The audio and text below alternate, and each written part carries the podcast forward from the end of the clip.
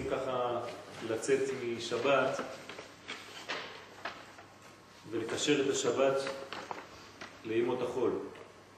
וחכמי ספרד נהגו ללמוד במוצאי שבת קטע מהזוהר הקדוש, כדי שההערה של השבת תמשיך לימות החול, ומזה כמה שנים כבר, ברוך השם, אנחנו נוהגים בעניין הזה, אם זה בשיעור גדול, אם זה בשיעור יותר מצומצם, אבל לקרוא קטע מה, מהזוהר שבעצם אה, ימשוך את האור של השבת, שהוא מעולם האצילות, מדרגה של חוכמה, כנגד עולם האצילות, אל כל ימות השבוע, שזה בעצם כל הימים שמופיעים לנו כאן. כן, יום ראשון, יום שני, יום שלישי, יום רביעי, יום חמישי, יום שישי, עד השבת שעוד פעם תעלה למעלה. אז אה, בעזרת השם אנחנו בפרשת חיי שרה, ונראה מה שאומר לנו הזוהר הקדוש. אז uh, כתבתי לכם את השיעור, בגלל זה כתבתי את זה על שמי, כי בעצם הזוהר מופיע ככה, אבל פיתחתי גם כמה עניינים. ויהיו חיי שרה מאה שנה ועשרים שנה ושבע שנים, שני חיי שרה. התורה מתארת לנו את החיים של שרה אבל במקום לראות את חיי שרה, אנחנו רואים שהיא מסתלקת מן העולם. איך יכולה להיות סתירה כל כך גדולה בפסוק ובשם של פרשה, שבחיים אנחנו רואים את הסתלקותה, הפרשה נקראת חיי שרה, ואנחנו מדברים על מותה של שרה. אלא שבמותה היא קבעה סדר חדש בעניין של החיים. מדוע? הקניין של מערת המכפלה הוא הקניין הראשון בארץ ישראל, וזה דבר די מבהיל שהקניין הראשון בארץ ישראל יהיה קבר. אלא מאי? בגלל שזה קבר, זה אומר שהשייכות שלנו לארץ ישראל היא לא דרך עשייתנו, אלא אפילו כשאתה פסיבי, כמו המוות, ארץ ישראל שייכת לך. זאת אומרת שזה מרבה, מגדיל את השייכות שלנו לארץ ישראל, אף על פי שאנחנו לא עושים. להפך, על ידי הפסיביות שלנו, שזה המיטה, שיא הפסיביות, יש לנו את הקניין הראשון של ארץ ישראל. לומר לנו שהקדוש ברוך הוא שייך לנו את הארץ הזאת, לא ממה שאנחנו עושים, בזכות העבודה שלנו, אלא בצורה שהיא למעלה מהשגתנו, אפילו אם תשב ולא תעשה שום דבר, הארץ הזאת שייכת לך. כמובן שאם תתחיל לפעול כדי לגלות את זה, אז העבודה תעשה. על כל פנים, הזוהר הקדוש בא ואומר לנו, רבי יוסי, בכולהו לא כתיב כמה דכתיב בשרה. אומר רבי יוסף, בכל הנשים לא כתוב כמו שכתוב בשרה אימנו. דאיתמר ויהיו חיי שרה מאה שנה ועשרים שנה ושבע שנים, שני חיי שרה. דה, והנה, בכולהו, בכולן, בכל שאר הנשים, לא יתמנון יומין ושנים. אנחנו לא רואים שיש מניין של הימים ושל השנים, כמו לשרה. בכולהו לכתיב פרשת חדה בלחודה, כמו לשרה. אין פרשה מיוחדת, חיי רבקה, חיי דבורה, אני לא יודע, כן? חיי שרה. למה? אלא רזה יהו. אומר רבי יוסי, יש כאן סוד. בגין דההו דרגה דכל יומין ושנין דברנש, בגלל שהמדרגה של כל הימים וכל השנים של בן אדם בטליה, תלויים במי? באדם עצמו. כאן הזוהר בא ואומר לנו, אדוני, גברתי היקרה, החיים שלכם שייכים למה שאתם תעשו מהם. אתם אחראים על חייכם. אתם בונים את החיים שלכם ואתם נותנים משמעות לחיים שלכם לפי מעשיכם, לפי התנהגותכם, לפי מה שאתם מפתחים במשך החיים. החיים שייכים לי. אני נותן לעולם חיים. תכף נבין קצת יותר. תחת עבד כי ימלוך, ושפחה כי תירש גבירתה. מה הפסוק הזה בא לומר? פשוט מאוד, שרה אימנו יודעת במי להמשיך את הכיוון. היא יודעת איפה השפחה ואיפה הגברת. היא יודעת לעשות בירור בין העיקר לבין הטפל, בין מי ימשיך את עם ישראל. היא יודעת להפריד ולהוציא את הבן הלא מתאים ולשמור את זה שכן מתאים. כלומר, יש לה ייחוס והבנה והפנמה בייחוס של הדברים. אנחנו רואים את זה לפני כמה דקות בארץ ישראל, שכאן צריך לקבוע את היתד הראשון, ואנחנו רואים את זה גם בנפש, כי לא יירש בן האמה הזה עם בני עם יצחק.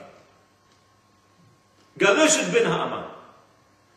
כאן יש כיוון, וכל בא מן השמיים, כל אשר תאמר לך שרה, שמע בקולה.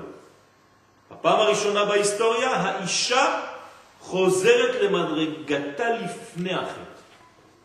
שהרי החטא גרם בגלל שאדם שמע לחווה. שמה הכל מן השמיים היה כל אשר תאמר לך חווה, אל תשמע בקולה. והוא שמע. עכשיו, באה שרה אימנו ומתקנת את חווה. וכל אשר תאמר לך שרה, עכשיו היא לפני חטא אדם הראשון, לפני חטא חווה, היא תקנה. חווה הביאה מוות לעולם, חיי שרה. שרה מביאה חיים לעולם. היא מחזירה את החיים לעולם, היא מחזירה את הקשר בין האלוהות לבין האדמיות. וזה שענן קשור באוהל, וזה שיש לה ברכה בעיסה, וזה שיהיה נר דלוק בביתה. כלומר, השכינה ירדה ונמשכת בעקביות בחיים. מה שלא היה כן כשהיה סילוק על ידי החטא. תחה זה, אומר הזוהר הקדוש, בו וראה, חווה לעלמא, אידה בקד בהיכיביה. חווה נדבקה באותו נחש. חיביה בארמית פירושו נחש. כלומר, חווה התחברה לנחש, לכן קוראים לה חווה, ולא חיה. השם המקורי היה אמור להיות חיה. הוא חוזר כאן בחיי שרה, לכן זה ברבים. זאת אומרת שחווה נפלה למדרגתו של הנחש, ואטיל בה זוהמה. ומה עשה אותו נחש? הטיל בחווה את הזוהמה שלו, וגרמה מותה לעלמה ולבעלה. ואותה אישה חווה גרמה מוות לעולם ולבעל, לאדם הראשון. עתה צרה, באה שרה, ונחתת וסלקת ולאי דבקת. ועשתה את התיקון הזה, יצאה מהמדרגה הזאת, מהמעגל קסמים הזה, מהשליטה של הנחש, ולא נדבק בה. כלומר, איך אנחנו רואים את זה? יורדת למצרים, שום דבר לא פועל עליה. מצרים זה הנחש, ערוות הארץ, זה אותו חטא שהיה באדם הראשון. לא פועל בה. מי שבא לגוע, נשרף, מקבל מכות. כמו דעת אמר, כמו שכתוב בבראשית, ויעל אברהם אברהם עדיין ממצרים, הוא ואשתו בכל אשר הוא. מה זאת אומרת? יציאת מצרים ראשונה. לפני יציאת מצרים של עם ישראל, יציאת מצרים של הפוטנציאל ישראל. מעשה אבות סימן לבנים. מה שיקרה לאברהם ושרה לבד, הולך לקרות אחר כך בהיסטוריה לעם ישראל. אם אברהם ושרה יוצאים ממצרים, הוא ואשתו וכל אשר לו. מה זה אומר? התורה מדייקת וכל אשר לו, הוא לא השאיר שם ניצוץ מעצמו, לא גנבו ממנו שום דבר, הוא לא השאיר איזה רשימו שמישהו שלד וחז ושלום אחז בשרה וגנב משהו, שום דבר. בגין כך, ולכן אומר הזוהר, שרה זכתה לחיים עילאין לה ולבעלה. כן, זה, זה הזוהר, כל זה זה הזוהר, כן, אני קורא לכם מהזוהר, זה לא מישהו אחר כתב. לכן שרה זכתה לחיים עילאיים, לחיים עליונים, אותם חיים שהלכו לאיבוד עם חווה, חוזרים עכשיו לה ולבעלה. כלומר, לחווה ולאדם, שעכשיו הם בלבוש חדש של שרה ואברהם. ולבנאה בת רעה, ולבנים שיבואו אחר כך, לבן שיבוא אחר כך, להמשך. הדאו דכתיב בישעיה, הביטו אל צור חוצבתם, מביא הזוהר הקדוש, שתמיד אנחנו צריכים לראות מאיפה חוצבה נשמתנו, מאיפה חוצב השורש ישראל, ואל מקבת בור נוקרתם, ועל דה ויהיו חיי שרה.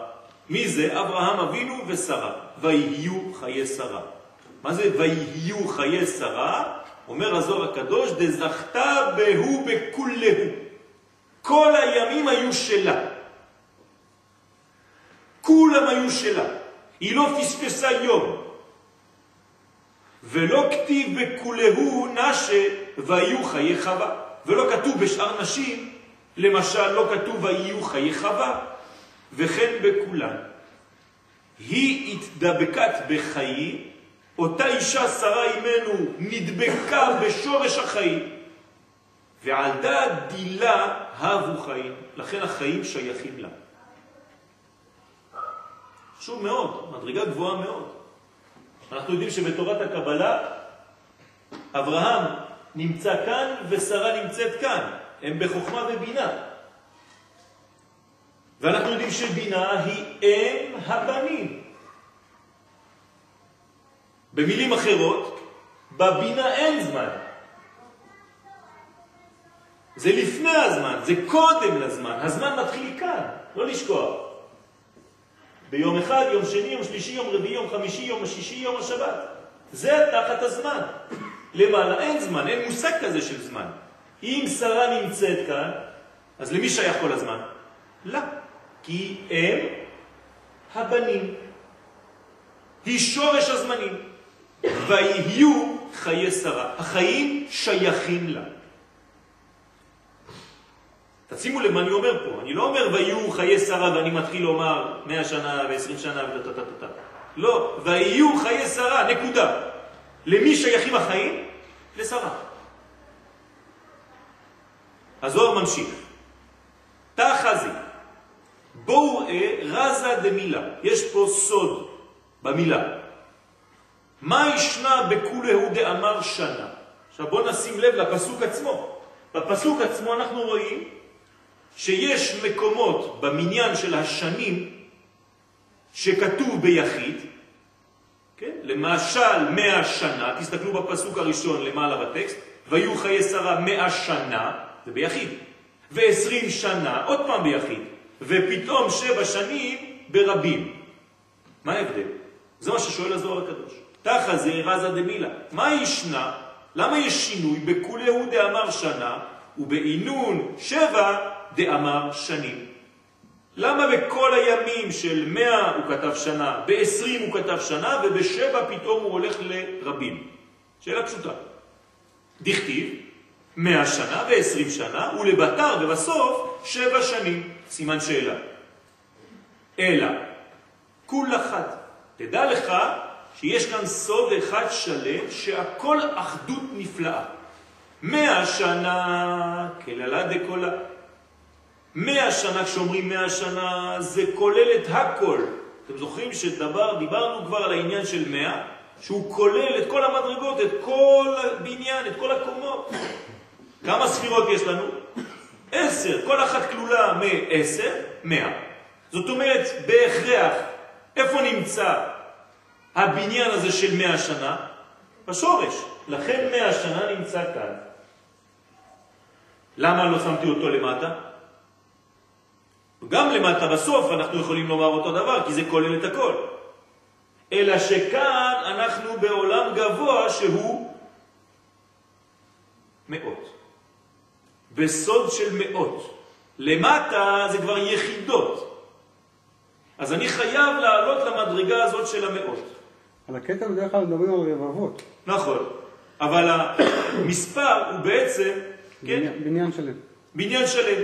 כלומר, מאה זה הבניין הכולל. אחרי זה, המאה זה תמיד כפול עשר, זה אלף, ונגמר הסיפור. אין לך מספר יותר גדול מאלף בתורה. כל השאר זה לא מספר, אפילו מה שאמרת עכשיו זה לא מספר, זה הרבה. ריבבה, ריבבות, ריבה, כן, ריבה זה ריבוי, ריבוי, ריבוי, רב. זה לא מספר, אין מספרים. המספר הכי גדול בתורה זה אלף. אבל מה זה אלף? אלף זה אחד, זה א', לא לשכוח. כלומר, הבניין השלם שלנו זה מאה, זה הבניין הכי גדול. לכן אומר הזוהר הקדוש, תדע לך שכל המניין כאן שמונה התורה בחיי העשר של שרה, זה הכל דבר אחד. מאה שנה הכלל דכולה. כנגד קטר דמלכות סוד המאות. כלומר, למה זה קטר דמלכות? תשימו לב מה הוא עושה פה הזוהר הקדוש. הוא אומר, כל הבניין הזה זה המלכות. למה? כי זה שרה. למרות שבתוך, בזכוכית מגדלת, עכשיו יש לנו גם כן קטר ואצילות וכל זה, אבל של מי? של המלכות. לא לשכוח. היא תיקון המלכות, שרה.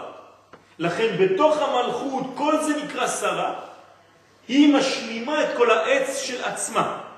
אז מתחילה התורה לומר, יש לה כבר מאה שנים. אבל כתוב ביחיד, למה?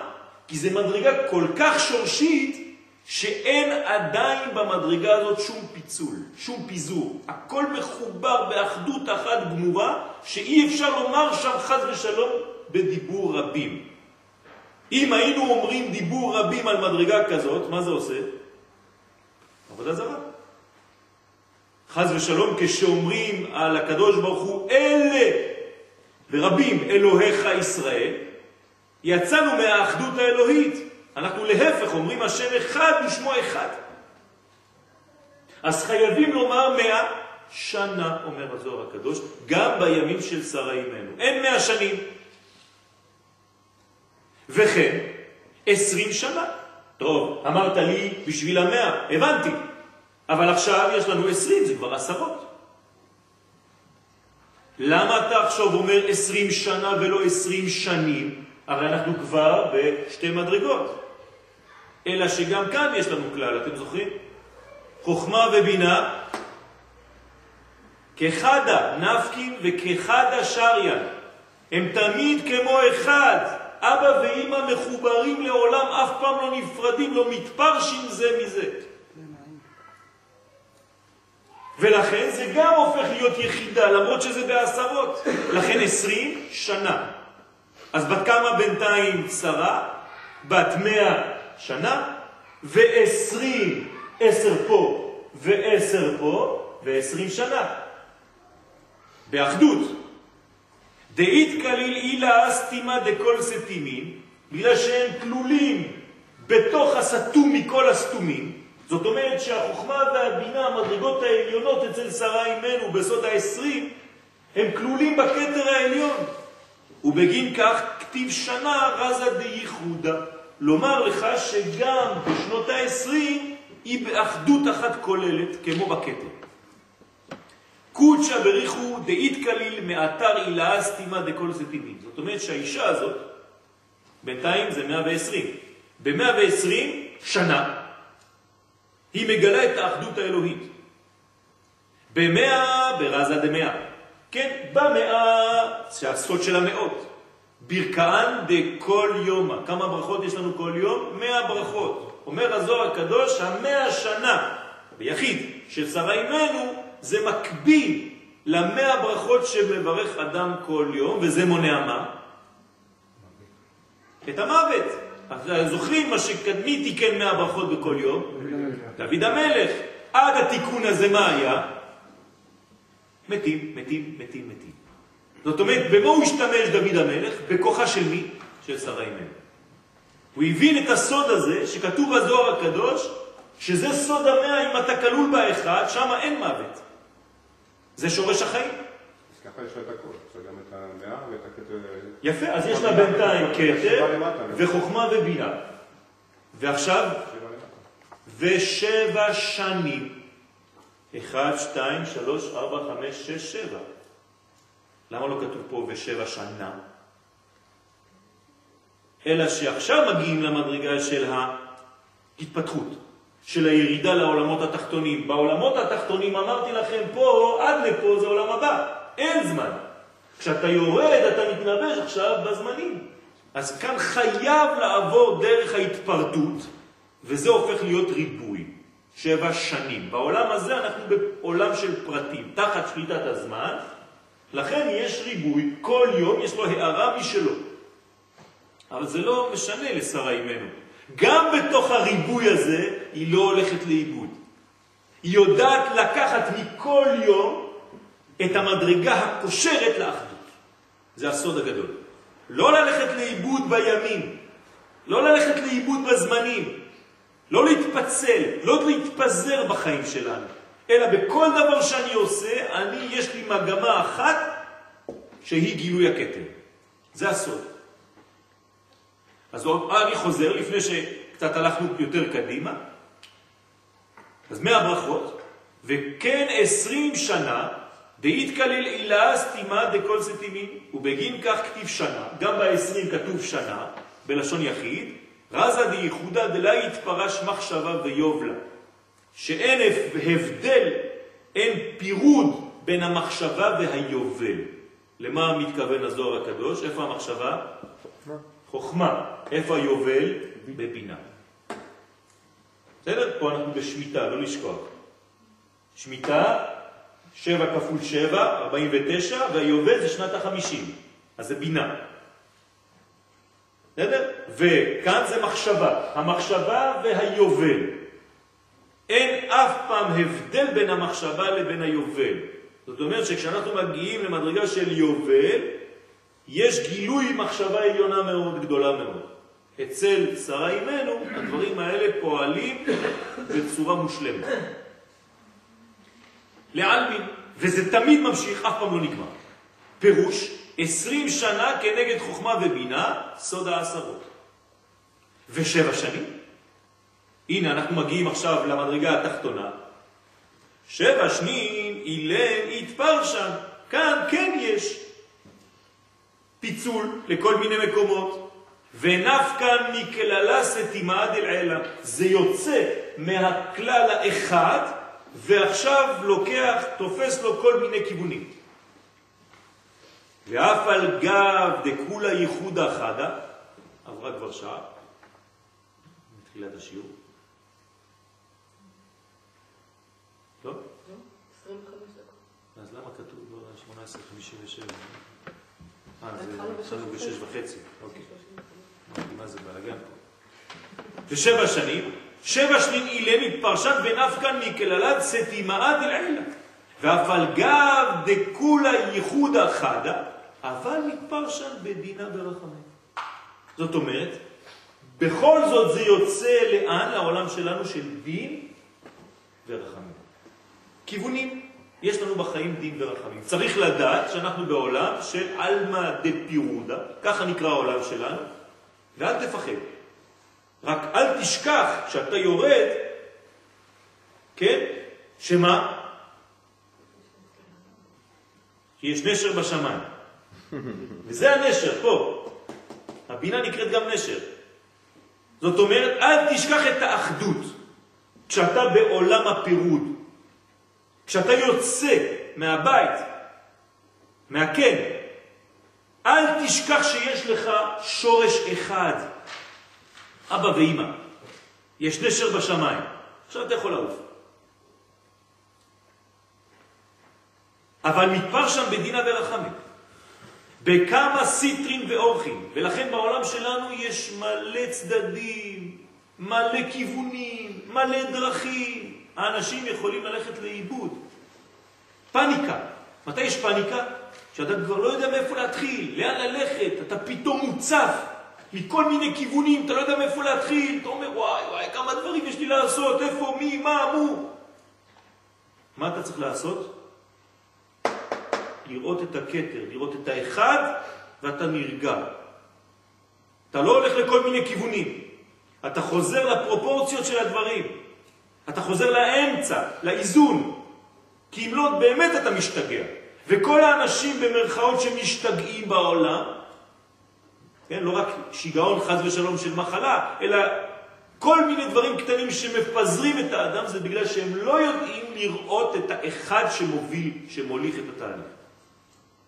בכל רגע נתון חייבים לחזור ולהחזיר את עצמנו איך אני משמש לגילוי הקטר הזה. איך אני לא הולך לאיבוד בכל מיני פרטים קטנים בחיים.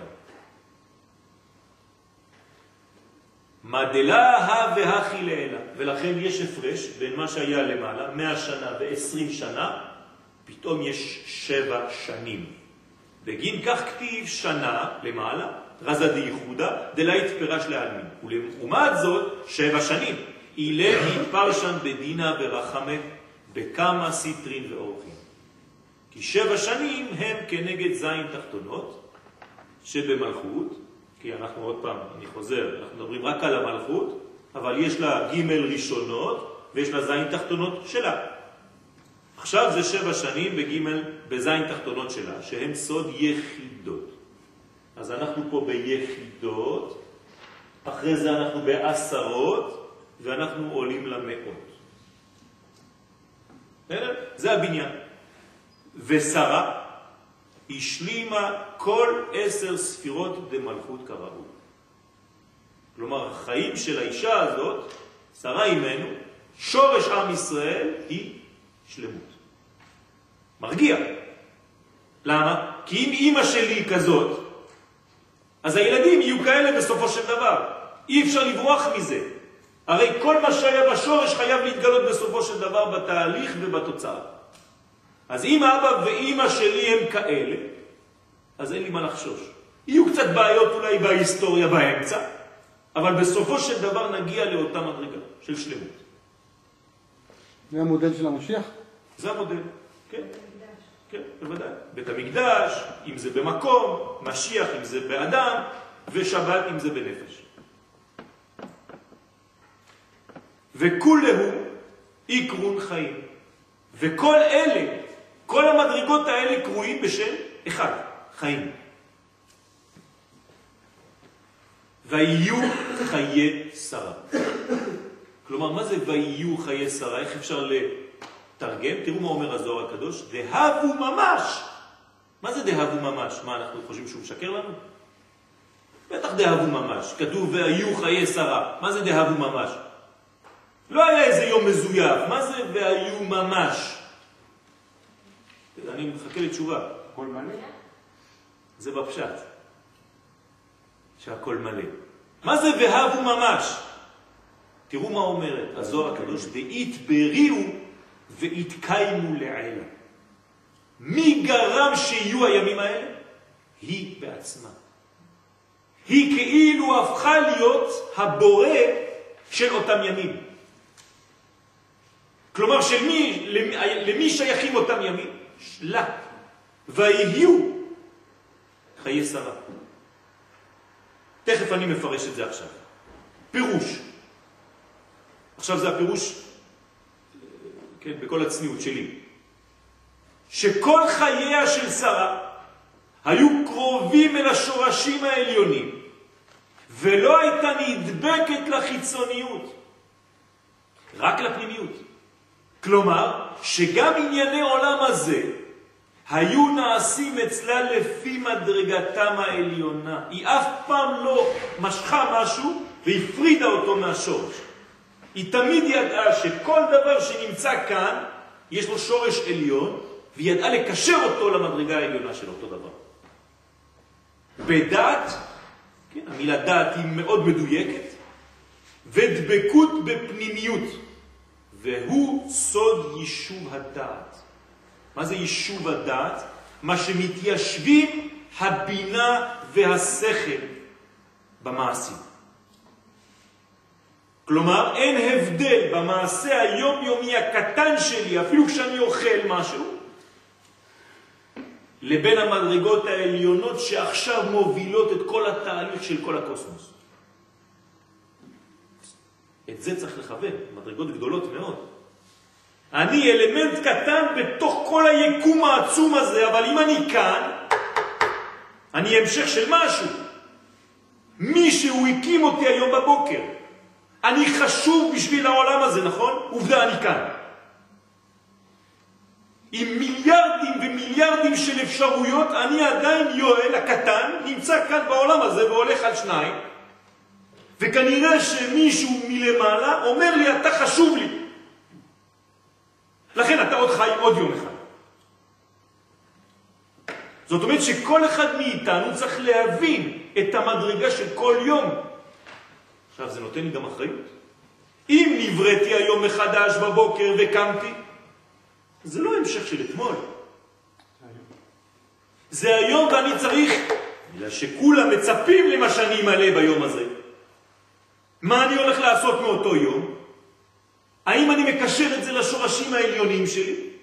זה משנה את כל החיים שלי.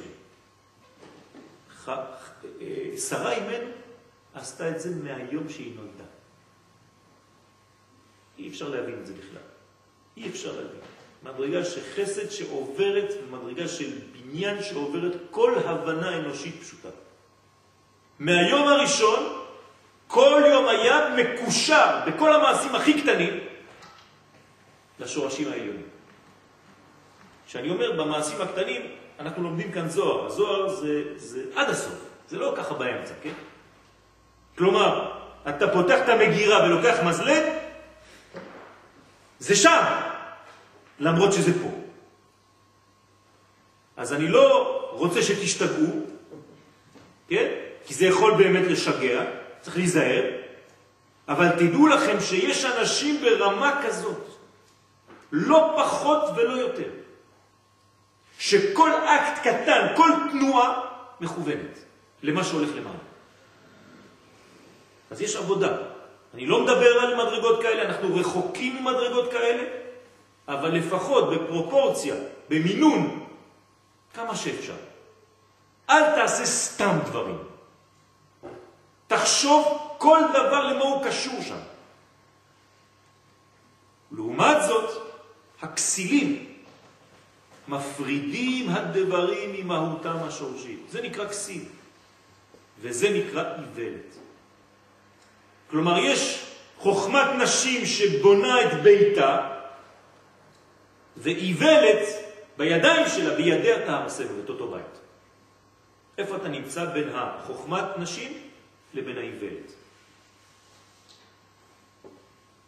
כדי לכתוב את הפירוש הזה, נעזרתי בספר שפת אמת, ששם הוא נכנס לעומק, לעובי הקורה של העניין הזה. אתם יכולים למצוא את זה שם בתמצית. וזה שכתוב, ויהיו חיי שרה. ולא כתוב שחייתה כך וכך שנים. זה הפירוש שאנחנו נותנים, נכון? מה זה ויהיו חיי שרה? כל אחד יגיד לכם, טוב, שרה חיה ככה וככה שנים. לא. אלא ויהיו חיי שרה. ולא כתוב שחייתה כך וכך שנים. לומר לך שבזכות חייה של שרה כל העולם היה חי. כלומר, ההוויה, הוויהיו, זה חיי שרה. כלומר, שכל חיות העולם הייתה שייכת לה. אם העולם היה קיים בזמן שרה, אז בגלל ששרה הייתה קיימת. תשימו לב, הכל הפוך ממה שאנחנו חושבים. היא נתנה חיות לעולם. למי שייכים חיי? לשרה. ויהיו כל החיי, למי? לשרה. ככה קוראים ויהיו חיי שרה. כי על ידי הצדיק הטבע מתעלה. הכל שייך לו, הכל בשבילו. ועל זה נאמר, יודע השם ימי תמימים. מה זה יודע השם ימי תמימים? לא שהקדוש ברוך הוא יושב למעלה והוא יודע שהימים שלכם טובים, אני יודע. לא. יודע, זה מתחבר. מה זה מתחבר? מזדווג. מה זה מזדווג? מופיע בתוך הימים של הצדיקים. יודע השם ימי תמימי, כשהיום שלך הוא תמים, כלומר שלם, מי חודר בו, מי נוזל בו, מי זורם בו? השם. זה הידיעה. השם זורם בתוך כל יום שלי. זה נקרא צדיק. לפי שיש ידיעת השם באותם ימים. השם יודע אותי, יודע את ימיי. כן, הבנתם שמדובר כאן על חיבור. שימיהם של צדיקים מחוברים בסוד הייחוד והידיעה עם השם יתברך. כלומר, אני הופך להיות צינור, ממש, בכל דבר קטן לאור אשר שמשפיע עליו. אפילו אם אני לא מודע בכלל, וקל וחומר אם אני מודע. בגלל שימי תמימים. בגלל שאני מנסה ככל שאני יכול להיות תמים תהיה עם השם אליך, שלם. בהתפשטות, פשוט. כי הכוח הפועל בזמן, הנה הכוח הפועל בזמן, הזמן זה שבע, שבע שנים, לא לשכוח.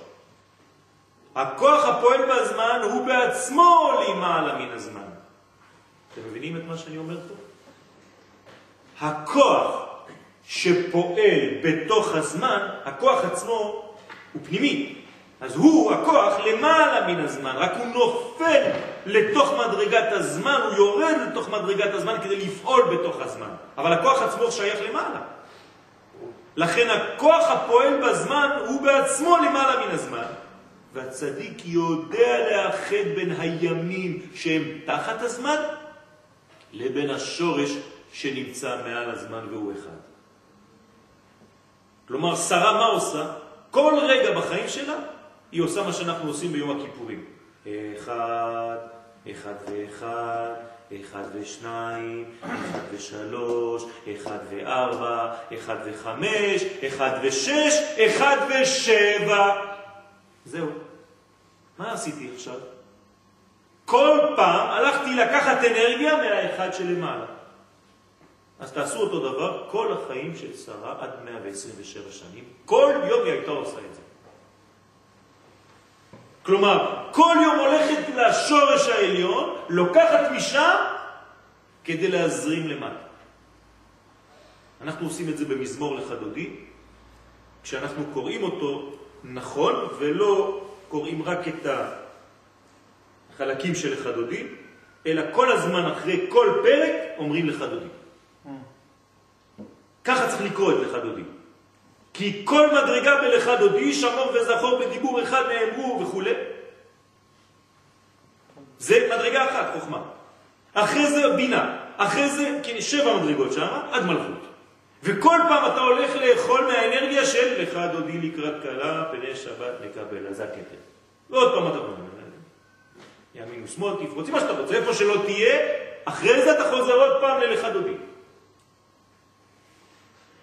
זה מה שצריך לעשות בחיים שלנו. זה פרשת חיי שרה. ועל ידי ששרה עוררה חיים בכל אותם שנים, בריבוי, כאן, בימים שלנו, תחת הזמן, בזכות זה זכתה אסתר למלוך על 127 מדינות. מה הקשר? אומר הזוהר הקדוש, זה קשור, אדוני. אז מה, מה, מה קורה פה? תבינו טוב. הדברים בעצם הם תמיד קיימים, אבל הם קיימים בהסתר. כשההסתר מגיע לידי גילוי, אז פשוט זה מופיע בעולם. איך הדבר שבדרך כלל היה נסתר, פתאום מופיע? בגלל ששרה אימנו עשתה את העבודה, אז היא אפשרה לדורות הבאים לגלות את זה בצורה כלשהי שתתלבש בעולם. אומר הזוהר הקדוש, אני הלכתי וחיפשתי את 127 מדרגות שזכתה להם שרה שתקנה, ולכן אסתר תמלוך לעתיד על שבע עשרים ומאה מדינה. זה הולך ביחד. בואו תראו בטקסט. בזכות זה זכתה אסתר למלוך על קכ"ז מדינות, כי מה שהיה בכוח, כלומר בפוטנציאל למעלה מן הזמן, אצל שרה, התגלה בפועל בתוך הטבע שהוא הזמן אצל אסתר. למרות שאם לא היית עושה את העבודה אצל שרה, אצל אסתר זה היה נשאר בהסתר. מה זה נתן? מבחינה? רוחנית לעולם. בזמן אסתר, מה זה נתן? זה נתן פשוט מאוד שאנחנו מתקרבים למלכות. אחרי זה חוזרים לארץ ישראל. זאת אומרת, כל הבניין כאן הוא בניין כדי להגיע למה?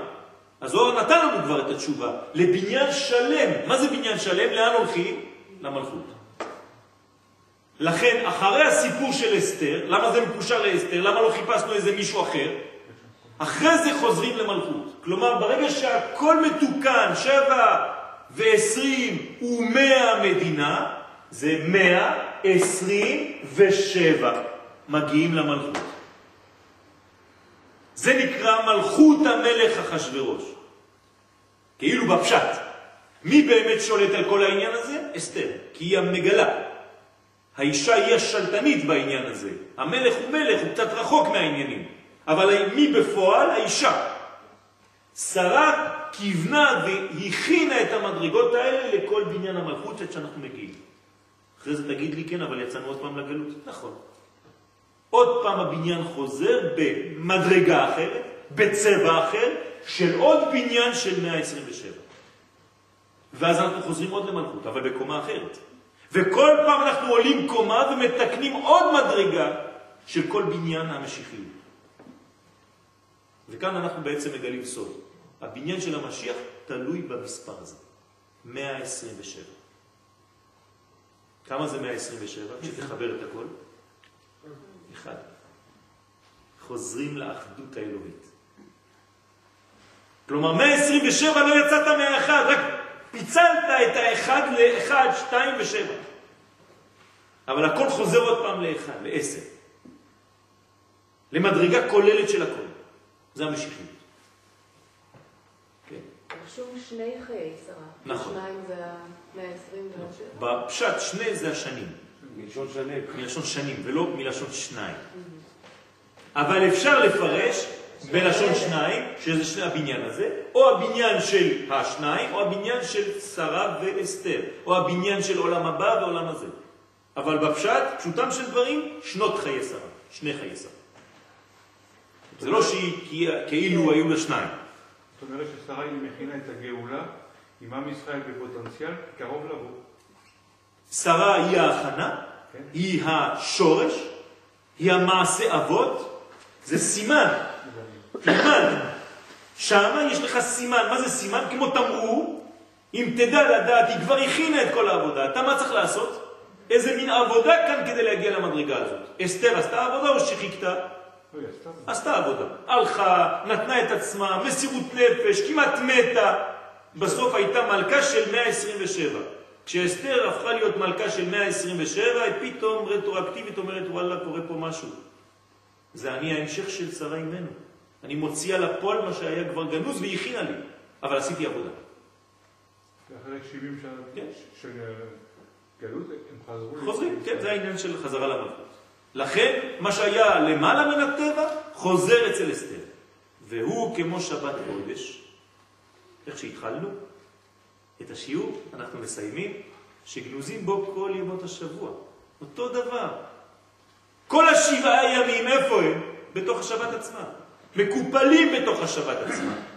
אז מה יש בשבת? חייב שהיא לא כמה? שלוש, נכון? אחד ושניים שהם אחד. הנה שלוש סעודות של שבת. שאם אנחנו מכבדים אותן, כל השבוע, אחר כך הוא בעצם פותח את הקיפול הזה שהיה בתוך השבת עצמה, ואנחנו רואים את כל הברכה בתוך ימות השבוע. אז אותו דבר. כלומר, עכשיו תרגמתי לכם את שרה לשבת. כי הצדיק נקרא שבת. שרה אימנו היא השבת של האנושות, של עם ישראל, ושבת היא השורש של הימים. אותו דבר. והוא כמו שבת קודש, שגנוזים בו כל ימות השבוע, ואחר כך יוצאים מן הכוח אל הפועל בימי המעשה. אז אם אנחנו יודעים לראות את הדברים בשורש, אנחנו מזרימים את השורש לתוך הימים. זה מה שקורה בציר הזה של מוצאי שבת. לפני שעה הסתיימה שבת, מי לומד תורה עכשיו? אף אחד. נכון? אין זמן. כולם מתעסקים במוצאי שבת. פתאום יש כמה משוגעים, במרכאות, שאומרים כאילו אנחנו עוד ממשיכים משהו. מה אנחנו עושים כאן? תדעו לכם, אני אגלה לכם סוד עכשיו. כל לימוד התורה שנעשה עכשיו בעולם, דווקא בארץ ישראל, כי זה לפי הזמנים של ארץ ישראל, עומד על כמה אנשים שלומדים בשעה הזאת. זאת אומרת שזה כפול כל המיליונים שאין להם זמן ללמוד תורה ברגע הזה. כלומר, הלימוד הזה מכופל בכפלים שאתם לא מבינים אפילו את המספרים, בזכות מיוחדת, ולכן אמרו חכמי הקבלה, שדווקא בזמן הזה שאף אחד לא לומד תורה כמעט בוודאות, אין לו זמן לזה עכשיו, דווקא שם תכניס את התורה, כי אתה תופס עכשיו אנרגיות שמיליונים בדרך כלל צריכים לתפוס אותם, וזה מרוכז על 15, 20, 100, 200 איש שלומדים בשעה הזאת. אז יהי רצון שהציר הזה, שאנחנו מחברים את השבת לשבוע, את צרה לחיים, את מה שלפני הימים לתוך הימים, כמו שאומר רבי נחמן בכמה מקומות, את מה שלמעלה מן הזמן בתוך הזמן, זה בעצם ישפיע את כל הברכה, ולכן תמיד הגאולה כתובה שהיא במוצאי שביעית, במוצאי שבת. למה? כי לקחת את מה שקיבלת שם והבאת אותה לבניין, לעזור למלכות לרדת בימות השבוע לתוך ימי החול, לעולמות בריאה, יצירה ועשייה. אנחנו עכשיו יורדים, נוחתים, חוזרים למטה, אבל יש לנו עכשיו בגב, יש לנו בפנימיות את העוצמה של השבת, אנחנו לא סתם יוצאים, זרוקים, תלושים. כן? אתה יכול להיות או במוצאי שבת זרוק מהשבת, או עם כל השבת בתוכך. זה מדרגה אחרת. ועוד רמז לדבר, חכמי הקבלה אומרים שלא מתפשטים מבגדי שבת לפחות שעתיים אחרי יציאת השבת. כי אתה שומר על הבגדים וחי איתם כמה שעות בחול, כן? למה שניים דווקא? למה שעתיים? כי זה בעלמא דפירודה. אתה לקחת את עלמא דייחודה להתחלת הפירוד, והמספר הכי קטן ברבים זה שניים. אז לפחות תחיה את האחד בשניות, בעולמיות, ואז תביא את השבת, תזרים אותה לימות השבוע. יהי רצון שנחיה ונזכה שכל ימות השבוע שלנו, כן, יהיו בבחינת שבת. ברגע שאנחנו חיים את השבת כל השבוע, אנחנו מגיעים למדרגה של הגאולה. יום שכולו שבת.